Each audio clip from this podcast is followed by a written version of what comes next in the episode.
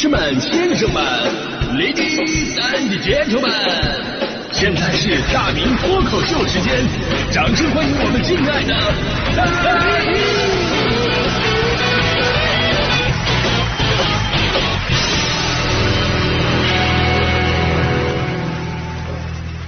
好，欢迎各位来到今天的大明脱口秀，我是大明。这个泼天的富贵，呃，你说现在年轻人还是挺能整词儿啊，这个光富贵还不行，你还得贵啊，这这还得泼天，那、这你你这得整多富呢？就感觉全国 GDP 都不够你一人用的啊。所以不得不感慨慨啊，就是现在这个年轻人吧，他这做法没有，但想法是真多呀，这这。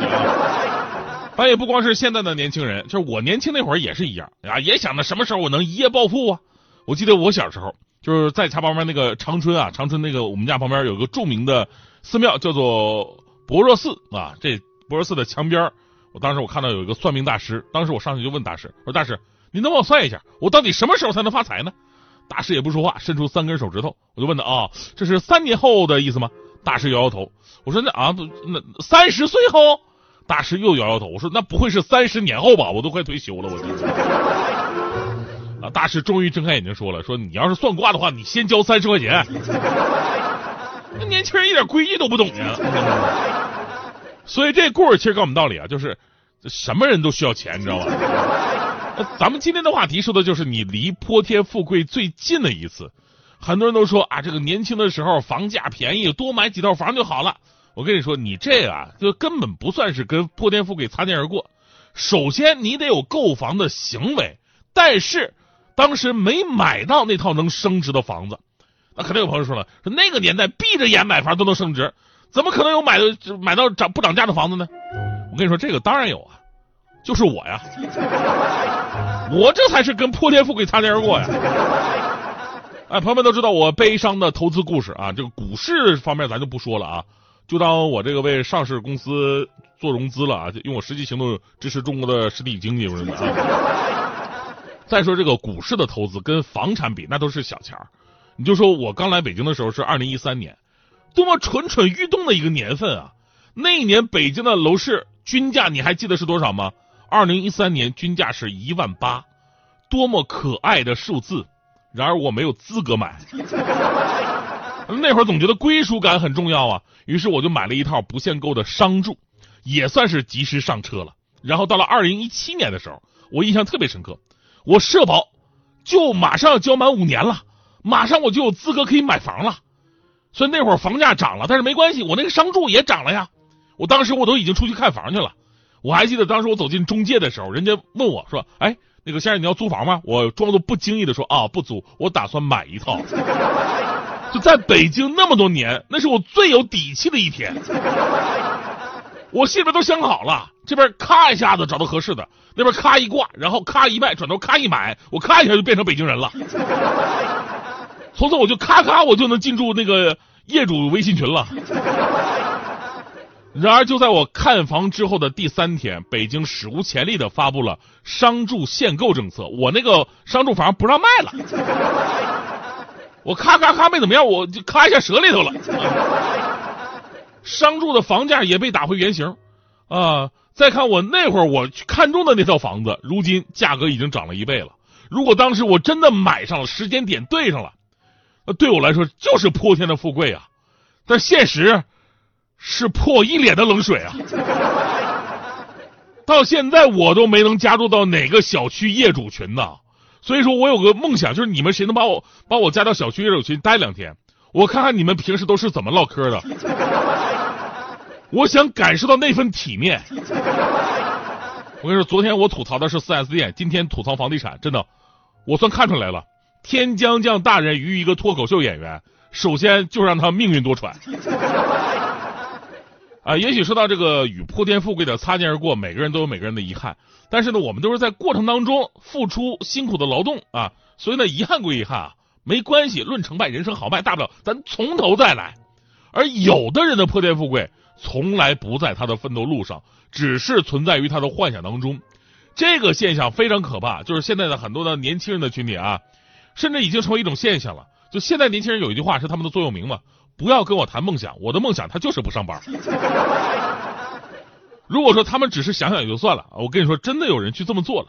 之前不是有个新闻吗？说一个重庆的零零后小伙子被人找上门怒怼的这么一个视频画面，引发了网友热议。因为什么事儿呢？事件起因就是这个零零后的小伙给同小区的一名开豪车的女车主车里边留了张小纸条，自称身高一米八，求交友。用网络上的一个热梗就是“阿姨，我不想努力了”，但怎料阿姨是有老公的。这事被女车主的老公发现了，啊，找上门后就是一顿怼脸怒斥啊。最后小伙子不得不乖乖鞠躬致歉。所以这个故事告诉我们道理啊，小伙儿，即便你真的不想努力了，你也得找个单身的阿姨啊。咱们前期的调研能不能做得更充分一点啊？其实我特别理解现在年轻人不爱上班的一个心结。就我刚进入社会那会儿，我也特别讨厌成人社会当中一些现象，比方说官僚作风，我很讨厌。而现在的年轻人则不喜欢如今的内卷的那种氛围，没有什么舒适的岗位，每个地方都充满了同事的竞争跟上级的压榨。工作电脑的 CPU 不怎么地，但是领导的 PUA 是真强。而最主要的是什么？就是在这样的工作压力之下，付出和得到的在他们看来不成正比，那还不如自己在家待着，干点自由职业的。而且年轻人已经掌握了最经济的生活方式，就我们那会儿不敢怎么的，我们不敢那么活着，是因为我们上有老下有小啊，还有这个老婆孩儿，对不对？照顾的太多了。但现在年轻人掌握到最经济的生活方式，那就是不结婚、不生孩子、不贷款，谁也奈何不了我。古语有云：“大丈夫能屈能伸。”我跟你说这句话啊，其实说的不是很具体。真正具体的说法应该是这样的：大丈夫只有在单身的时候，才能真正的能屈能伸。所以现在年轻人跟我们不一样，人家不是来上班的，人就算来上班，都是来整顿职场。哎，我跟你说，今天你给我脸色是不是？明天我主动我不来。很多年轻人刚到办公的岗位，你看他什么都不带啊。我们的话，家都快搬过来了，他们什么都不带，因为年轻人要给单位一个月的试用期。还有就是，如今的网络时代打开了大家伙的眼界，也确实让一部分人享受到了红利。而作为网络前沿的年轻人，就很容易被带动一种情绪，就是哎，我也要过网络红人的那样的日子，我也要一夜暴富。所以，我们各种社会调查你会发现，现在年轻人的喜好一边反向消费，一边爱买彩票，是吧？但我也支持啊，总买比总比比那个买股票好，这个啊，开个玩笑啊，一夜暴富的几率啊真的太低了，即便是有，也是留存给那些紧跟时代并努力去把握机会的人，而躺平的人不配得到机会。就像我们开始说到，很多人跟破天富贵擦肩而过，其实大多数人都是在奋斗的路上才会遇到这样的机会，把握住了固然开心，错过了也没什么可遗憾，只要一直在路上，咱就不怕没有奇迹。所以呢，我就不信北京商住房一直都等不到机会了。政策反正这玩意儿都是时间段的。试想有一天你买了一套商住房，隔壁是一家培训机构，对门是一家医疗机构，这才叫配套到家。最后呢，我们再来说个世界观的事儿啊，年轻人啊应该懂得怎样评定自己的价值。那之前格力董事长董明珠在接受采访的时候说过这么一句话，他说：“虽然年轻人能够拿到大学文凭，但是。”考量和问自己能，大家考量和问自己能干什么，不要因为有了大学文凭啊，就是说，哎，我应该能够拿多少钱啊？这而是因为你能做什么，才去拿多少钱啊？这才是一个通顺的道理。他对员工讲，你招进来的时候别说我来我是想拿多少工资啊，你给不给？他说这样的人根本就不用要。董阿姨希望招进来的人呢，能够知道我能干什么，我可以干什么，我能为你干什么，这样的孩子就有培养的机会。当时这个言论出来之后吧，就是网络上很多的网友开始攻击董阿姨，都说啊，董阿姨是在职场 PUA。我们找工作就是为了挣钱，不提钱我去干什么呢？